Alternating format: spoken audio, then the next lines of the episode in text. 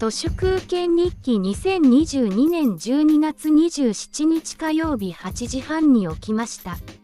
右手が体重で痺れていました。コロナ感染者爆上げの中、ほとんど誰とも無接触、人のいない公園を散歩しながら、1999年の小室直樹の講演会を YouTube で聞きました。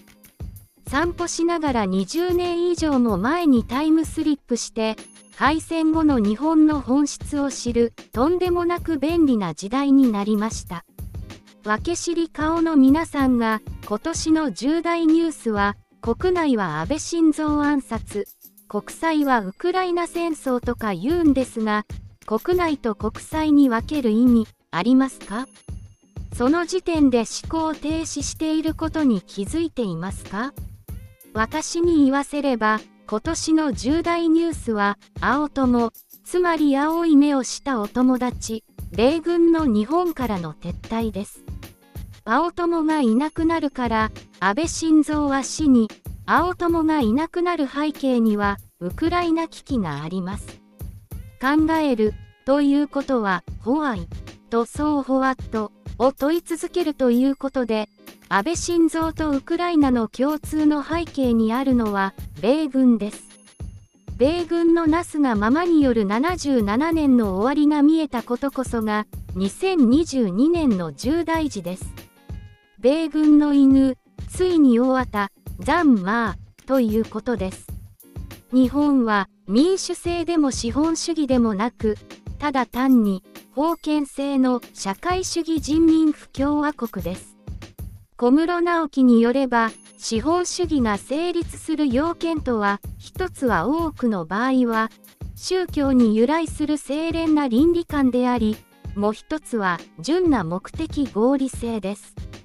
日本には、そのどちらもありません。薄汚い時代主義と、頭のおかしな朱子学カルトに支配された人々が、いよいよどん詰まってきました。